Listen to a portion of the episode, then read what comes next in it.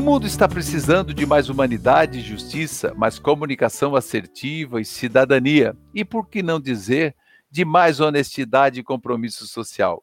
Por isso, estamos começando mais um podcast Justiça Sem Fronteiras. Sou Celso Gomes, jornalista e advogado, e trazendo mais uma história interessante por aqui, vamos à nossa conversa de hoje. Ele é nascido em Porto Velho, Rondônia, autor de três obras literárias, um livro de poesias, um livro chamado Sete Anos e uma revista em quadrinhos que, inclusive, criou um personagem próprio para essa revista aqui da Amazônia. Ele foi secretário de Planejamento do governo do estado de Rondônia por quase oito anos. Eu converso agora com meu amigo Jorge Braga. Jorge, seja bem-vindo ao Justiça Sem Fronteiras. Obrigado, Celso Gomes, meu amigo de trabalho lá do, do TRT, onde somos servidores. Eu fico muito feliz de, de poder conversar, bater um papo aqui no canal de podcast seu aí, do, é, do Justiça Sem Fronteiras. Estou muito feliz e estou à disposição. E para os nossos ouvintes, a nossa audiência aqui do podcast, quem é Jorge Alessandro Gonçalves Braga? Eu sou um eu sou um porto-velhense, eu sou um rondoniense, né? Nascido aqui e que minhas raízes têm 130 anos aqui na Amazônia, né? Meus tataravós vieram para cá na, em 1870, 1880, a seringa, o primeiro ciclo da borracha. E aí fomos por aqui ficando, né? Eu é, tenho a minha formação em Direito, uma pós-graduação em Gestão Pública, Estou terminando uma pós-graduação também, uma especialização em neuroeducação, né, pela Estácio. Estou casado com a Mona Lisa e pai de dois filhos, do George e da Gabriele. Servidor da Justiça do Trabalho. Ele é servidor, você como já falou, é servidor do quadro da Justiça do Trabalho. Acabou sendo convidado para uma missão, até para muitos espinhosa, que era assumir uma secretaria, a Secretaria de Planejamento, né, de tamanha importância para um Estado como o de Rondônia. Jorge, e como foi essa experiência é, de servidor da Justiça do Trabalho? Você já trabalhava na área administrativa, como hoje é secretário administrativo do TRT da 14ª Região, mas como foi aquele momento lá atrás assumir tamanha responsabilidade com o governo do Estado? Foi um convite do então governador eleito Confúcio Moura, que hoje é senador da República. Tivemos esse convite e e é, é um desafio, sabe, Celso? É, a gente não, não tem métrica, é, não tem métrica para. Você tem regras gerais para gestão. Você, se tivesse regra, se tivesse solução para tudo, então está aqui um livro para saúde, para você resolver a saúde em todos os estados. Aqui outro para educação, outro para segurança. Você entrega um livro, um manual e a pessoa vai seguir. Não existe isso. É igual criar filho, né? Você dá um manual para criar filho também, você não, não tem. Você tem as regras gerais, os princípios e valores, e aí você tem que ter. É, eu costumo dizer que tem que ter um CCE, sabe, Celso? Um C de conhecimento, um outro C de coragem para tomar as decisões. Tem que ter uma equipe boa, uma equipe que saiba rodar a roda, né? Senão você não tem, consegue ter sucesso, não, nem se segurar no cargo, né? Porque depois de três, seis meses você rodou, fica, não rodou, roda. Não, e o detalhe também, né, Jorge, é que tem muitas forças políticas num, num processo desse, né? Então você tem que estar tá atento com, por exemplo, várias forças políticas, senadores, 24 deputados estaduais, deputados federais, e autarquias. Então, é, é, é uma série de questões que vem uma série de compromissos e cobranças e pressões. Então, tem que ter um equilíbrio para essas tratativas, né? Porque é, é, um embate e de correntes é, de correntes políticas, às vezes não, não aliadas ou aliadas com, com a, o governo do momento. Então eu imagino que isso é um. tem que ter um jogo de cintura violento, né? É, e, e quando você está na Secretaria de Planejamento, a gente, nós fazemos o PPA, que é o Plano Plurianual, e a LDO e a LOA. A LOA é a Lei Orçamentária Anual, que é o que a gente executa no ano, e a LDO, que são as diretrizes do governo, de, de cada ano que você quer executar. E aí você tem, você tem um orçamento, que é o bolo da fonte 100, que no caso do Estado gira em torno de 8 bilhões de reais o orçamento do Estado, atualmente, né? e que você tem que fazer se desdobrar nas secretarias, Secretaria de Educação 25% no mínimo, você tem que colocar 1% a mais, porque ainda tem as glosas, que vêm as eventuais glosas do Tribunal de Contas, não pode ter menos do que 25%, aí você vem com uns, uns 12% a 15% da, da saúde, que agora na pandemia tem que dar mais, então você tem que atear o bolo, o bolo do orçamento. Repasse, fazer os repasses dos poderes do, do legislativo, do judiciário, e aí começar as políticas públicas de coordenar as secretarias. Não é um trabalho muito fácil, é, mas quando você quer, tem vontade e gosta do que faz, aí você encontra tempo e tem uma equipe boa que te ajuda, você consegue fazer um bom trabalho. É, e, e é como tu disse no começo, né? Montar uma equipe técnica é um desafio já para começar, né? E você participou de momentos decisivos no Estado, muitos momentos, momentos até, de certa forma, é, com algumas tensões, né? Porque você, quer dizer, quantos processos eleitorais passaram, as coligações, e que, o, e que também tem que passar um pouco à margem das questões político-partidárias, porque precisa tomar conta do, das coisas do governo, né? E convênios, enfim, que envolve, envolve toda a cadeia produtiva do Estado, né? É, a gente vai tendo uma, parece que uma convulsão de ideia quando vai lembrando, né? Você começa a tocar assim. A primeira coisa que, a primeira coisa que veio na minha cabeça foi a enchente de 2014, que foi a maior enchente do século do, do Rio Madeira, com milhares de desabrigados e, e a gente, no ano da, da eleição, tendo que fechar o primeiro mandato e a, e a, e a pandemia. É tipo uma pandemia dessa, é a, e a enchente do. E a gente rodando a roda do, do ano, do dia a dia, com a maior enchente em tempo eleitoral.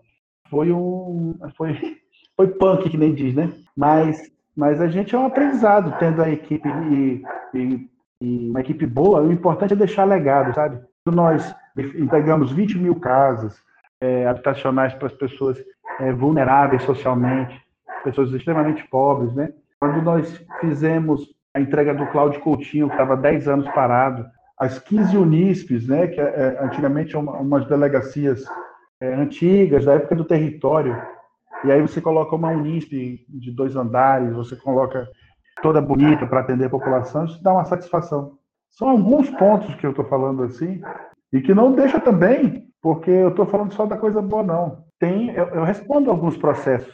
Claro que nem nada com dolo, fraude ou má fé, não tem nada de. Mas responde processo. Faltou a assinatura do engenheiro, é, passou batido ele assinou uma, uma, uma, uma medição, abriram uma tomada de contas. É, graças a Deus, eu, graças a Deus eu já me livrei de, de um bocado, mas ainda tenho um tanto vindo.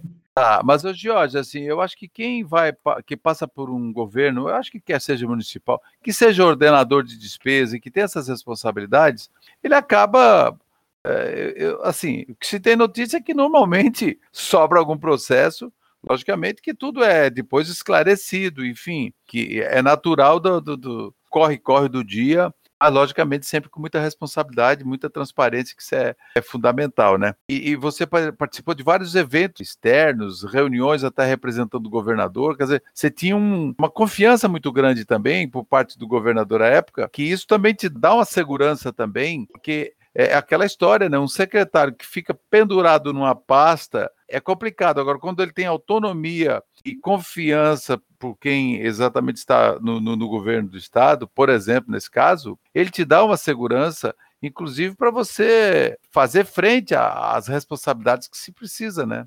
Não ficar esperando às vezes, né? Então, e essa autonomia é que faz com que você comece, comece a andar, comece a pegar, pega vento, né? Você começa a pegar, tipo, pode fazer isso aqui é bom, é bom para a população aí. E aí é, é acessível, conversa toda hora, conversa pelo zap, conversa pessoalmente, conversa. Então, essa proximidade, essa acessibilidade e a liberdade de você tocar não fica. Né, não, não, não, não te, né, te permite avançar nos projetos. E isso não é qualquer um. Muitas vezes o governador, o prefeito, tem ciumeira, tem uma ciumeira do seu secretário começar a andar, a fazer muito, o cara segura esse cabo aí, né? E quando é ruim, isso é muito ruim, porque a população quer, quer que entregue as coisas, quer que faça rápido, logo, ligeiro e bom.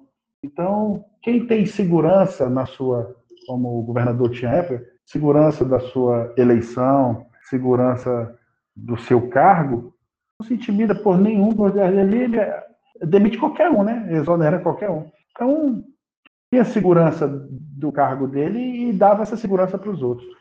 Isso é muito bom no líder, né? Na liderança. Exatamente. É porque eu conversava outro dia com um, um, o professor é, José Forni, ele é um especialista em gestão de crises, e ele fala exatamente o seguinte: que na crise, quer dizer, ou se tem liderança na crise, ou, ou, realmente as coisas pioram, né? Então, nessa crise de pandemia, por exemplo, ele cita como é, o prefeito, o governador de Nova York, acho que é prefeito de Nova York, ele fala como uma das lideranças que enfrentou a crise da, da, da, da Covid-19, assim, com total transparência. A situação é essa, essa, sem nenhum tipo de fuga ou de, de alguma coisa que venha contrariar qualquer direcionamento científico e tal. Então, ele assumindo isso.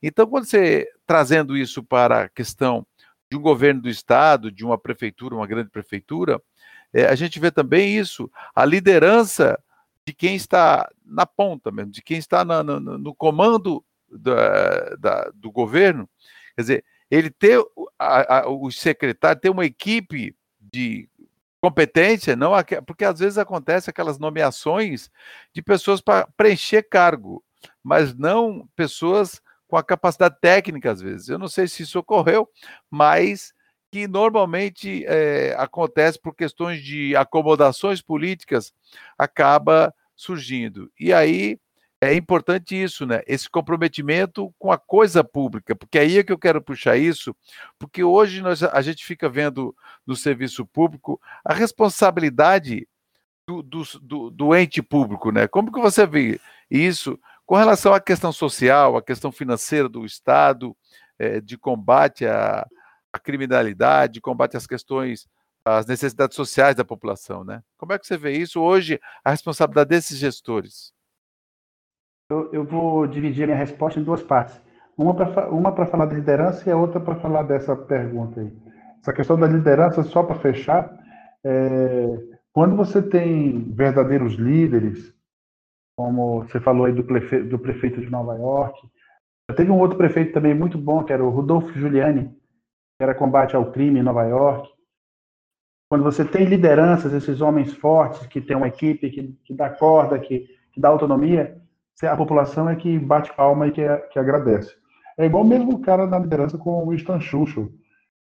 É, você tem as bombas caindo do Adolf Hitler, da, da, da, da Alemanha nazista, e o cara diz assim: nós, ninguém toma essa ilha.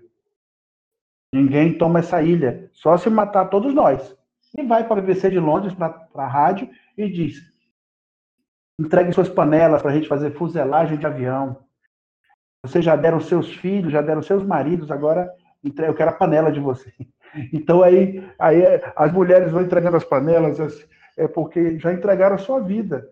Não sob o manto de um, de um líder de um cara carismático e que tem poder da, da mídia, tinha naquela época, né?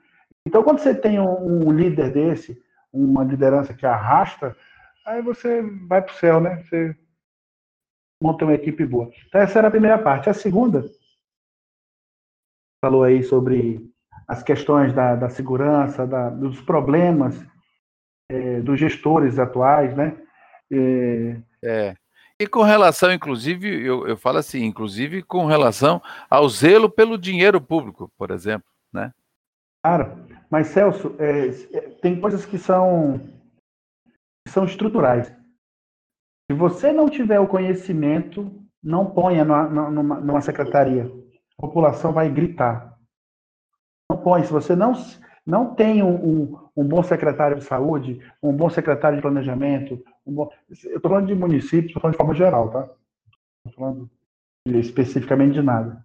Mas que saibam montar as equipes. Né? Porque senão a coisa quebra.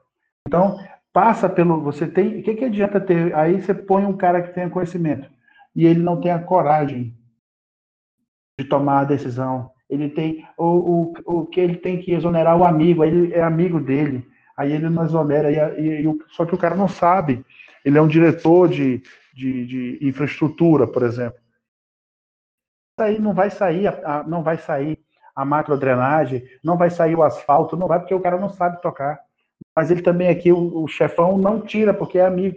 Então, se não tiver a coragem conhecimento de fazer, a coragem de tomar decisões. Tem coisa que você pode fazer, tem coisa que não pode. Nós enfrentamos diversas greves. Eu tive, inclusive, uma ameaça de morte. Uma das categorias foi na, na época de uma das categorias. Fiz ocorrência na polícia, no Ministério Público, isso roda aí. Mas por quê? Porque você não pode, tem coisas que você não tem como conceder. É igual em casa. É igual em casa. Você ganha um salário de mil reais. Como é que você pode. Aí chega um filho, olha, eu quero um tênis Nike esse meu filho, eu quero pagar a luz e comprar um rancho, a comida. Eu vou pagar a luz e comprar comida, só. É, aí, mas, mas aí o, o filho quer um, um, tênis Nike, que não custa dois mil, sei lá. Não pode, não tem. Né? Então, no Estado, é como fosse uma, uma mãezona, uma, uma família dessa, uma mãe, um pai que que diz, ó, não, isso aqui eu posso, isso aqui eu não posso. E aí, nesse não poder, fere suscetibilidades, fere alguns políticos, fere, fere quem tem interesse de ser deputado ou alguma coisa naquela casa, sim, né? Sim. E fere é, alguns projetos. É, e é projetos, né? Então você está tomando decisões, tem que ter o conhecimento e a coragem de tomar. Isso não vai ser, não pode, não dá, isso aqui vai quebrar. Isso não é fácil, não. Isso não é fácil, não, porque tem a rebordosa de lá para cá. Né? Exatamente, porque eu digo o seguinte: se você é, que tem a responsabilidade fiscal, tem uma série de, de controles, um, vários órgãos de controle que ficam em cima disso. Se você tem certeza absoluta que aquilo ali ele fere uma série de princípios legais, a categoria ou quem quer que seja, ele pode botar o pé no pescoço, quer dizer, tem que ter responsabilidade e firmeza e aí é que tá, né? E, e eu, eu, digo falando disso, a gente está vendo todos os dias no noticiário, nós temos aí, ó, pedido de impeachment de governador de Santa Catarina atualmente, é, já do governador do Rio de Janeiro, já afastado também, e de vários prefeitos, prisões de prefeitos e, e, e, uma série de secretários de saúde e tal, porque logicamente que na hora da de uma pandemia como essa, uma coisa completamente fora de qualquer é, previsão e propósito, pegou o mundo de, de surpresa, e aí, resultado, resultado, não sei se faltou controle ou se, ou se tem algum exagero de, de fiscalização, ou enfim, na sua opinião, com relação a essas questões, por exemplo, de pandemia, que aí libera-se, não, então não, não precisa de licitação, precisa fazer tal coisa. Isso, como que você vê isso aí, Jorge? é, num momento como esse que a gente está vivendo no país? Ah, quando, quando ocorre uma pandemia, um fato superveniente, uma, uma enchente do século, o governador, o governador baixa um decreto de calamidade pública, né? Então, né, nesses, nesses, nesse período de exceção de calamidade pública, as regras de licitação, de contratação são flexibilizadas. Né? Por quê? Porque se ele não comprar em uma semana, em três dias, cinco dias, o cara morre em centenas, milhares, né? Então, nessa época de pandemia, nessa época de. O legislador pensou bem, pensou correto, em, em disse: olha, flexibilizo, vou, vou, tem que comprar o remédio agora. tem que mandar vir de avião, em 24 horas amanhã tem que estar aqui. Então, e aí. E, e, só que nisso aí, mestre, quem é, quem é direito é não é, não é. Aí, não, aí, aí o cara tá esperando, às vezes, uma brecha para fazer alguma coisa errada. E aí você vê que hoje em dia você vê o que está acontecendo aí nos estados, nos municípios, as operações, prisões, né? Então, isso depende. É, o que foi feito é correto, o decreto é correto, a flexibilização da lei é correta. Agora, as pessoas é, que estão na ponta, os secretários, os, os, os diretores, os, os, ordenadores de despesa, é que eles têm que estar embasados no, nos princípios de honestidade, de, de retidão, né, de fazer as coisas corretas. Se o cara não tiver nisso aí, mano, ele vai pro sal. Vai pro sal. Porque não tem jeito. Às vezes pode acontecer, por exemplo, num caso desse, de um governador, de um prefeito, enfim, de um dirigente desse, é, não atentar porque está assinando. Mas quando a gente fica vendo pessoas colocando, enchendo mala de dinheiro, aí a gente fica pensando assim, não é, a coisa não é tão normal, né? Não dá para dizer que isso é normal.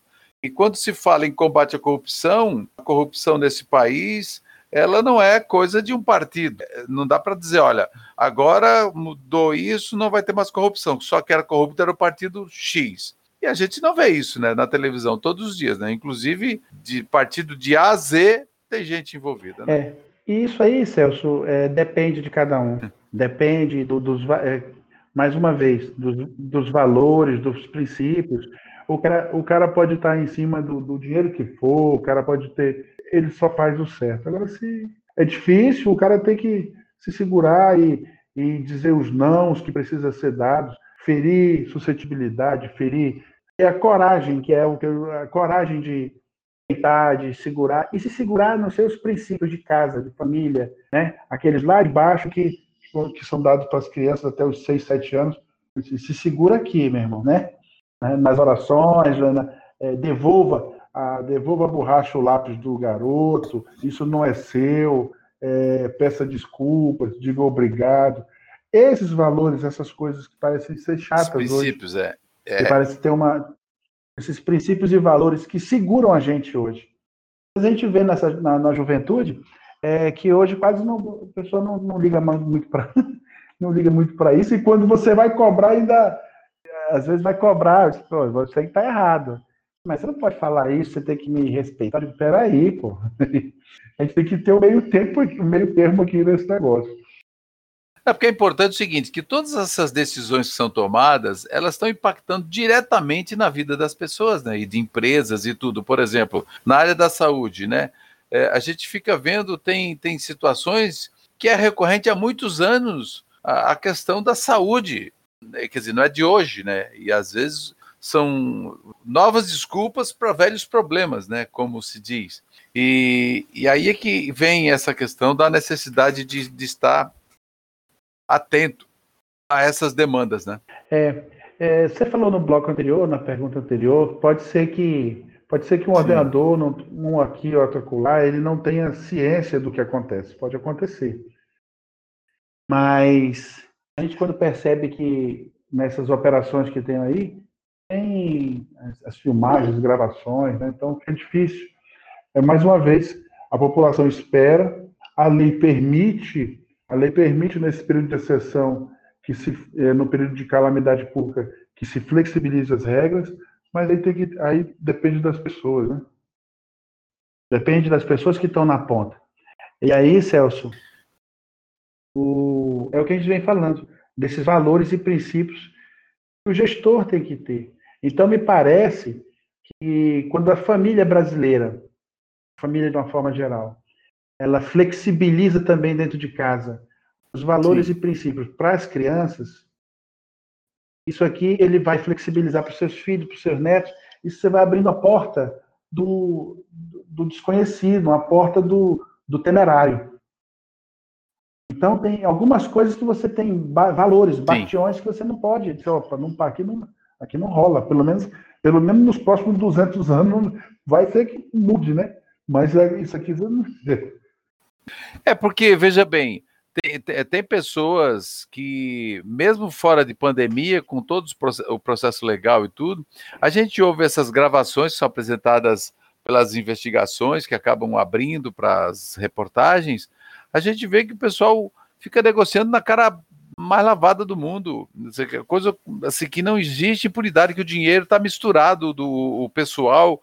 É, né? é uma coisa impressionante. Agora eu gostaria de perguntar assim, pelo, nesses quase oito anos, frente à Secretaria de Planejamento do Estado, a gente sabe que são muitos desafios mesmo. Mas assim, qual foi? Teve algum momento marcante que você você parou para pensar seguinte, meu Deus do céu, né, o que, que eu faço? Ou sentiu vontade de dizer para o governador, governador, eu vou não, eu vou sair ou coisa parecida, ou alguma situação que te deixou assim muito chocado com alguma realidade aí, porque você andou por, pelo estado todo, até fora do, do estado, em nome do estado, né? Alguma situação que você que lhe marcou bastante, Jorge? É, essa época da pandemia foi uma pandemia, é, eleição, troca de governo, final de governo, início de um outro, é um, foi um período muito complicado que, de passar. Eu até peço aqui é, essa fortaleza da gente passar é em casa, né? Com a esposa, com os filhos, com a família. E diz vai, porque senão você, você abandona mesmo. Quando eu tive essa ameaça de morte, é, de um servidor também da, do, do Estado, né? E ele, ele por, por, conta da, de não poder dar os aumentos que das categorias e tal, e em greve, as greves correm, e foi quando é um outro momento de você diz, pô, você está tentando segurar o Estado para poder pagar as contas, para poder fazer tudo, e daqui a pouco está posto em xeque a tua vida, né? Então tem alguns momentos que você passa que é difícil, meu irmão. Não é, não é, não é brinquedo, não. Não, e quem tem família, né, Jorge? Logicamente, você tem família, aliás, uma linda família, né? Então, quem tem família sabe o valor que é a família. E, e, e tem pessoas que às vezes não tem muito já esse, esse, esse valor de família já. E, e aí acaba que chega no momento que você, ó, tá colocando em risco a sua integridade e da tua família, opa, quer dizer, dá um susto, eu acredito, né? Isso aí. É, agora, e aí você se socorre da família, dos amigos, de quem tem mais experiência, e aí vai vendo se, vai ponderando se dá para continuar, e às vezes dá. E eu sei que a gente conseguiu passar e, mais uma vez, precisa da coragem. Parece que tem um tripé que segura quase tudo né, na gestão, que é o ter conhecimento, ter a coragem e ter uma equipe boa. Esse pode, a gente pode ter mil outras coisas, mas esse tripé segura. Ele segura, né? Você consegue, mais uma vez, né, você está falando aí, é ter a coragem de continuar a viver, a tocar, a tomar decisões e ir para frente. Agora aqui, numa da, da página 43, eu estou abrindo aqui agora, na página 43 desse teu livro, ele é livro com belas fotografias, registros importantes, sete anos, né? E aqui na página 43 você cita o seguinte: os sete pecados capitais, né? E você cita que o número um é a inveja, né? O que isso significa, às vezes, para quem está à frente de um de uma, de uma autarquia, de um órgão público, né, de um ente público. A preguiça, a falta de planejamento, ações subterrâneas e também você fala falta de conhecimento, que você falou agora, a falta de sensibilidade para projetos, poder dos funcionários, né? E aí vem, então, essas questões, seis, e aí o sétimo está aqui, é o poder dos funcionários. Então, eu gostaria que você comentasse esse, esses sete pecados aqui, que pecado, com, como que se configuram esses pecados aqui, é, sob o ponto de vista de Jorge Braga, que quando você escreveu esse, essa, essa obra aqui, Jorge, no, ao final do governo anterior? É, é, é, fruto, Celso, de observação, de ficar observando o comportamento das pessoas, de ficar né, é, refletindo. E aí eu percebi, rapaz, a gente tem na gestão algumas coisas que são recorrentes e que elas atrapalham atrapalham a, a entrega para a população, atrapalham. Aí você você está com muita coisa, é um secretário, você daqui a dá o comando e daqui a 30 dias você esquece, vai, viaja, volta, vê outras coisas. Cadê aquele projeto? Gente chama o pessoal. Aí chama o pessoal não está parado. Não está parado por quê, meu irmão? O que foi que houve? Aí tem mil desculpas, mas depois você vai descobrir que o fulano, inveja do, você falou da inveja, né? tem inveja do chefe dele, do coordenador, do diretor. Então, ele não faz o trabalho para queimar o outro. Ele tem inveja, ele quer o canto do cara. Então, isso aí, aí você trava o projeto todo. Por isso que tem que ter uma outra equipe que tem que estar tá de, de dois ou de três em três dias, você tem que estar tá monitorando os projetos importantes. E ver quem está de verdade comprometido, né? Porque às vezes, não é? E outra, como tem às vezes muitos interesses envolvidos, às vezes de outras secretarias ou de parlamentares, ou enfim, de empresários, sei lá, acaba que às vezes por dentro alguém fica fazendo alguma coisa para atrapalhar determinadas. Por exemplo, aqui você coloca aqui o número dois que é preguiça, porque veja bem, isso é uma coisa que é impressionante, né? Porque quem tem preguiça tem preguiça mesmo, acabou, né? Esse não adianta, não dá para empurrar. Você pode dizer, olha, se você vai ganhar 5 mil por mês, 2 mil ou 20 mil, preguiça é preguiça.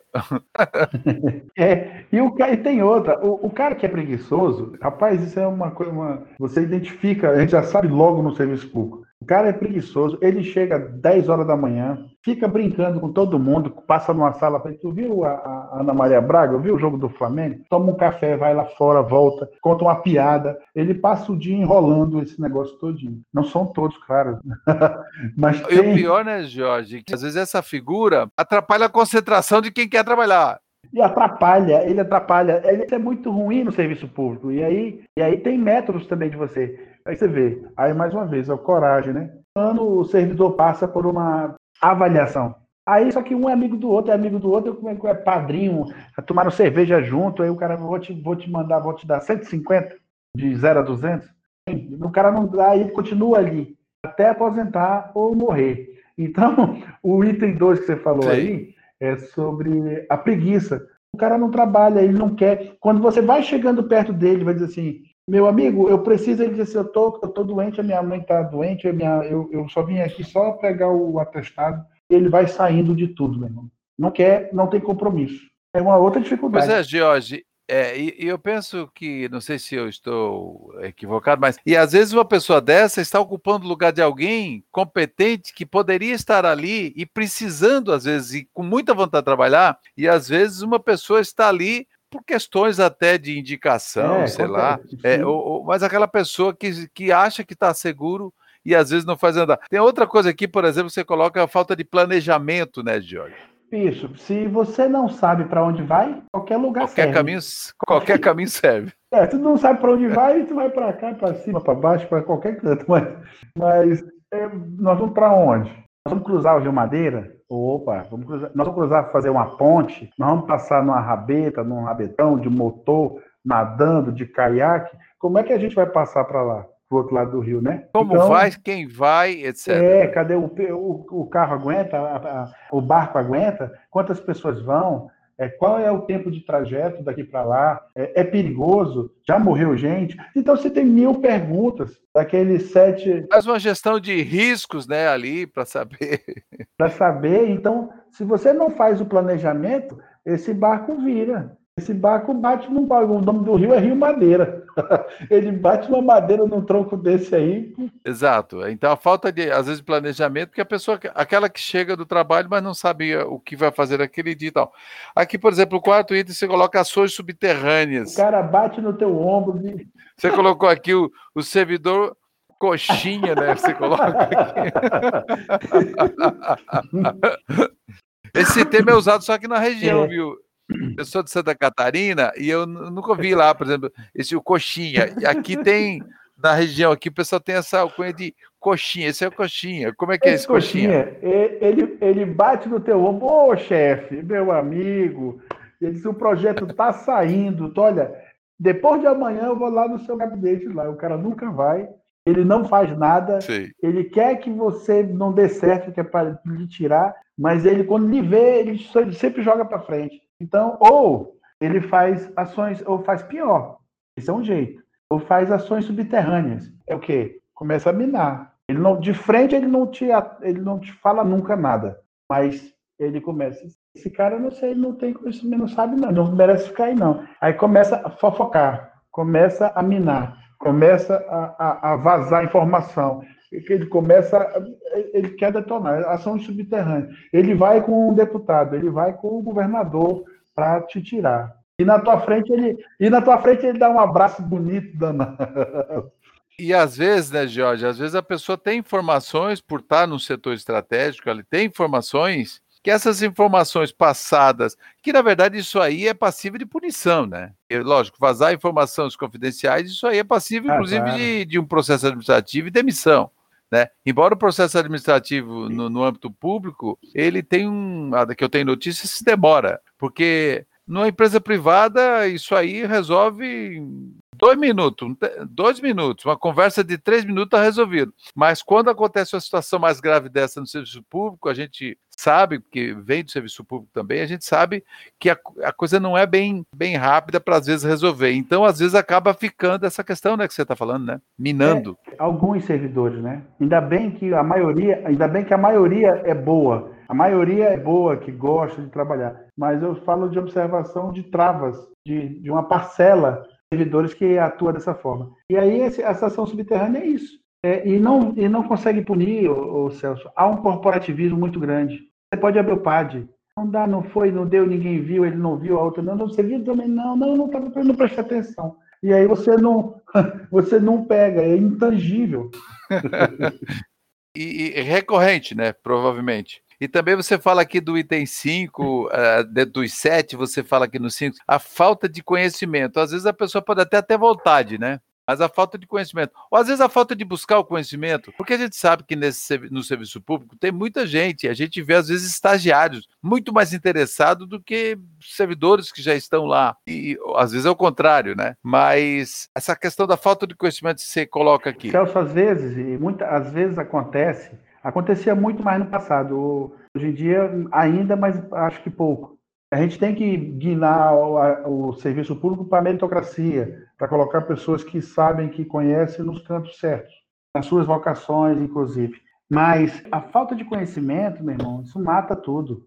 Como é que você vai colocar um diretor, um secretário que nunca entrou no hospital para gerir, para nada, para ser o secretário de saúde? Como é que você vai colocar um diretor de infraestrutura para fazer massa asfáltica usinada, se é quente ou se é frio, se o cara não sabe nem para onde vai isso aí? Né? Então, ou você coloca é, é, indicações políticas, coloca um político, é, ah, o, o, partido tal indicou fulano, aí você coloca num cargo estratégico e matou, tá, tá morto. Nem sai a ação, a população grita e o, e o secretário e o governador ficam mortos nessa ação. Então, sem conhecimento, sem chance, né?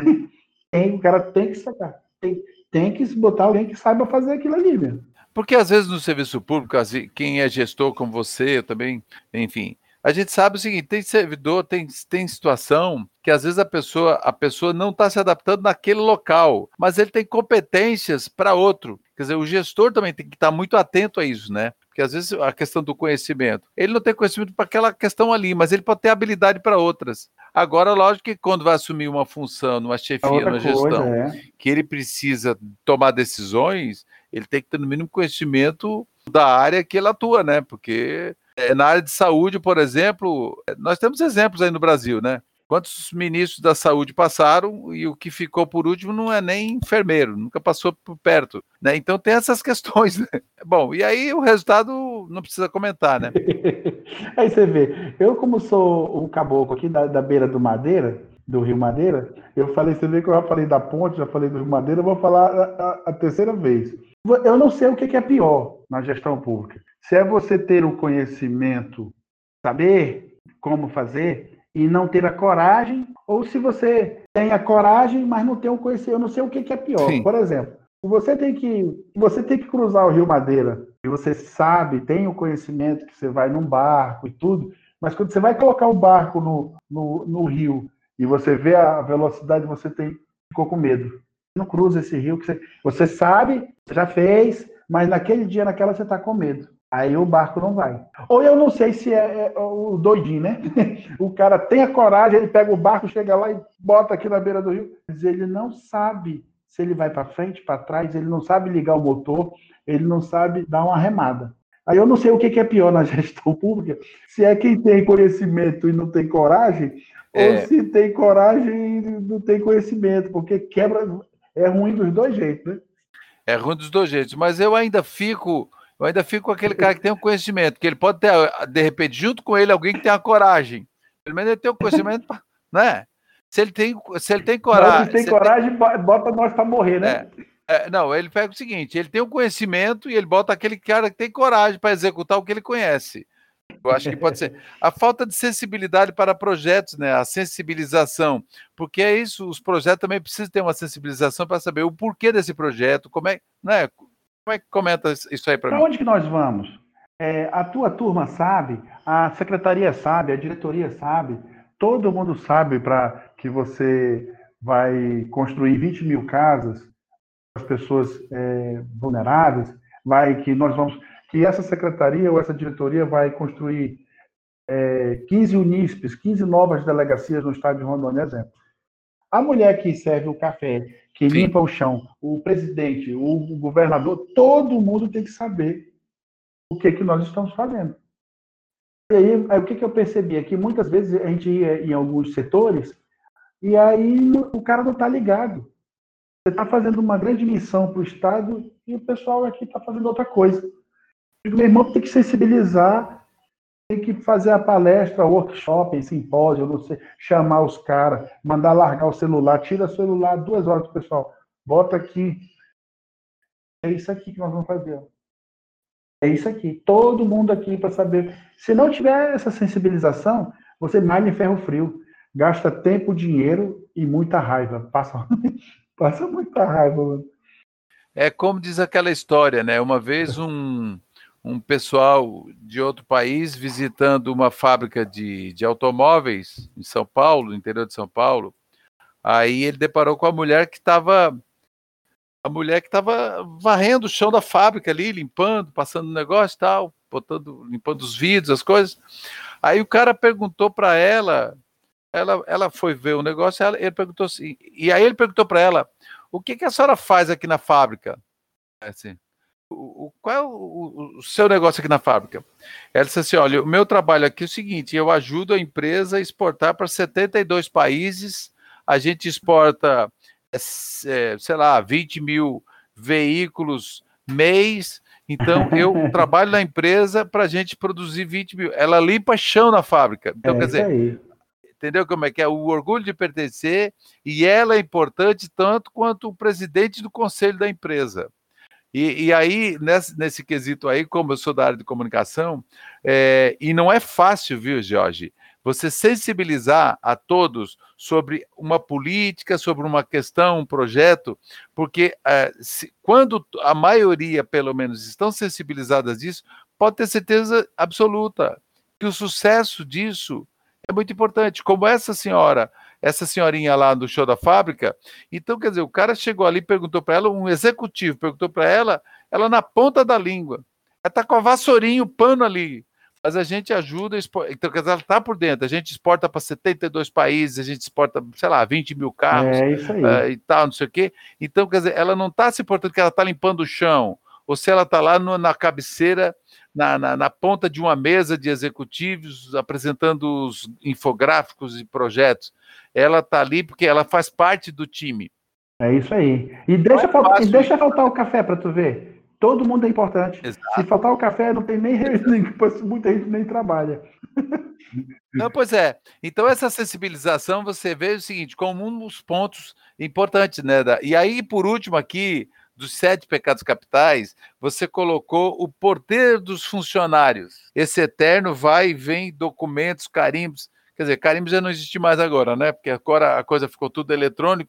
Mas, assim, o poder dos funcionários, quer dizer, de cada um fazer a sua parte na engrenagem, como essa senhorinha do chão da fábrica, né? O poder que cada um tem e a importância que cada um tem, né? E o pecado capital é o quê? É essas pessoas não fazerem o seu, né? É, Seria é, e o, esse poder dos funcionários é uma outra coisa que eu também percebi já é, nesses quase 30 anos de, de, administração pública, que tem 28 anos que eu trabalho na administração pública, né? As, esse, esse, essa burocracia, esse, esse enrosco, esse, essa coisa enrolada, isso, isso enaltece algumas, alguns servidores. O cara se sente importante, porque a pessoa tem que vir ali dez vezes. Vocês acreditam no negócio desse? o cara se sente bem importante e ele fica, não, senhor, na fila, depois do terceiro, é, um minuto. E aí ele vai impondo regras. E aí eu, eu tenho um ditadozinho que eu aprendi lá no Machadinho, que o colega falou assim, o fulano, o fulano assumiu agora ali na prefeitura, no é, tal cargo, né? E agora ele subiu na caixa de fósforo e dá discurso. Então, eu quero subir, subiu na caixa de fósforo para dar discurso, porque é o poder do funcionário, meu irmão.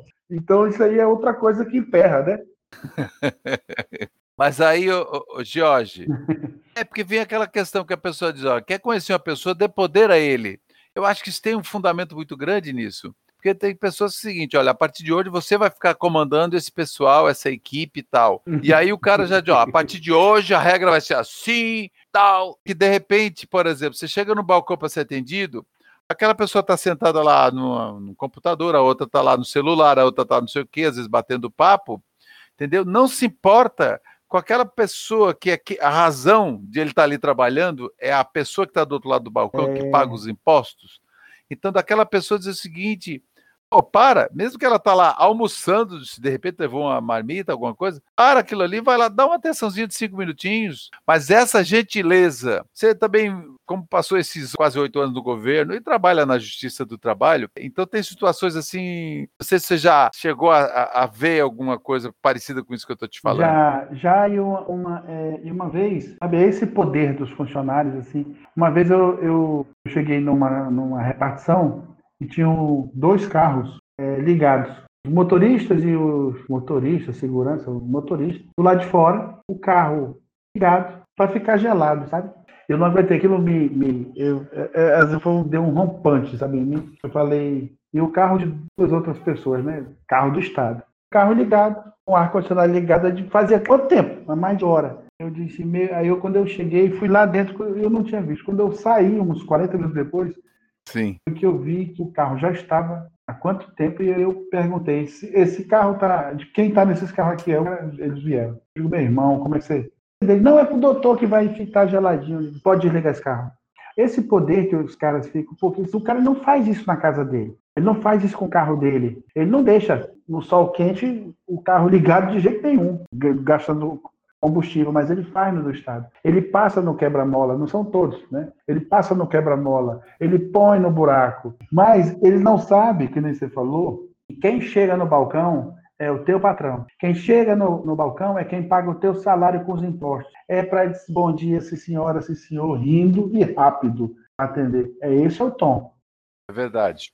Eu já atendi em balcão de vara e digo isso com certeza. Às vezes chegava uma pessoa, o senhorzinho que veio lá do bairro do Caladinho, veio lá do, do bairro Ronaldo Aragão, veio de bicicleta, tá ali com aquele cheiro de suor, do sol. Então eu dava preferência para atendê-lo. Então esse, esse, tipo de atenção humanizada, isso é muito importante. E esse é o papel um pouco que a gente criou o Justiça Sem Fronteiras, exatamente para trazer esse lado humanitário. Está precisando de mais humanidade, está precisando de mais solidariedade. As pessoas estão muito, a impressão que eu tenho é que estão mais egoístas, cara. Eu gostaria aqui, Jorge, até antes de a gente encerrar, você fez um, um livro de poesias. Você também fez, e também uma revista em quadrinhos, o que conta essa história da revista. Queria até um personagem, inclusive, né? O livro de poesias, é, Celso, é um livro de 2009 que é fruto de elucubrações, de pensamentos que eu fui gravando isso e fui escrevendo e uma hora resolvi, já tinham aí um bocado,